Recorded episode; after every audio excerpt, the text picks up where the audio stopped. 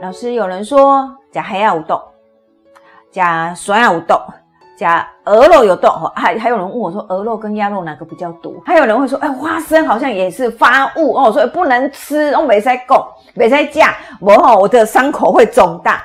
哎，我要讲一下哈，呃，在营养学上面来去。来去讲这些东西哈，海鲜的虾啦、螃蟹啦，或者鹅肉、鸭肉啦，哈，或是芒果啊这一些，在中医上面，他们把它归类成为发物。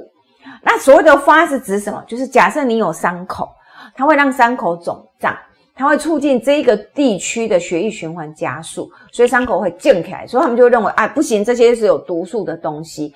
可是，在我营养学的角度来看，它。老实说，我还真的找不出来它有什么营养成分会让我产生毒性的物质。好，所以呃，我我们不会去跟癌症患者说你不能吃虾，不能吃螃蟹啊。可是哈，特别要小心是为什么虾跟螃蟹你要小心不新鲜。当你的不新鲜，它的蛋白质已经有变性，好，有组织胺分那个分泌出来的时候，其实你真的有可能中毒哦。好，你可能是会导导致食物中毒，你可能会有那个腹泻的现象。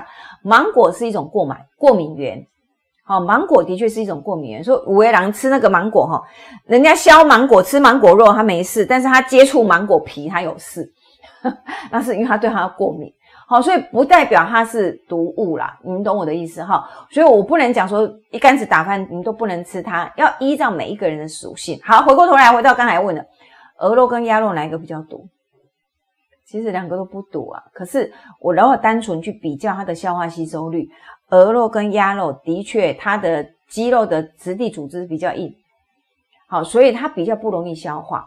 所以五维郎讲鹅肉吃完了之后，也刚刚他胃不是那么舒服，然后他就认为说啊，这个好像对我来讲，嗯嗯，不是好的食材。其实不是，是因为它的蛋白质的，它的肌肉的质地是比较粗的，所以它比较不容易消化。好，那退过来。所以对于癌友来讲，假设今天我让你吃虾，你会有心理上会有障碍，说，哎，今天我冻哦，那我会我会感觉，如果你有心理障碍，你可能跨不过去的话，好，那你就不要吃。为什么？还有很多海鲜我可以吃，好吗？我可以吃鹅啊，我可以吃鱼，我可以吃，还有其他的很多丰富的优质蛋白质食物我都可以吃。所以不要被这个给局限住了，好吗？如果你真的感觉你感觉我有心理障碍，我感觉它可能对我来讲有阴影存在的话。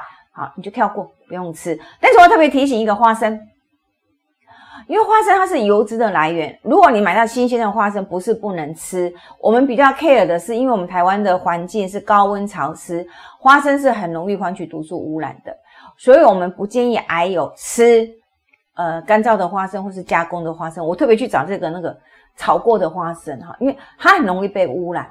好，所以不是它有毒性，而是因为它是会被毒素污染了。导致对身体有伤害哦，所以这个就是提醒大家，好不好？从营养学来看，这些东西都没有毒性的，但是你在选择它新鲜、没有添加物、没有残留、来源是安全可靠的很重要。然后特别提醒大家，就是你一定要吃熟食，因为有些人虾烫没有烫熟，好，或者是螃蟹那个中间脏器没有清干净，你吃到那些肮脏的东西，当然你就会中毒啊。好，所以并不是螃蟹本身有毒性，是你的制备过程你没有安全的去制备，而导致污染，然后导致中毒啊。所以这些就是对癌友来讲，你们要很小心，好不好？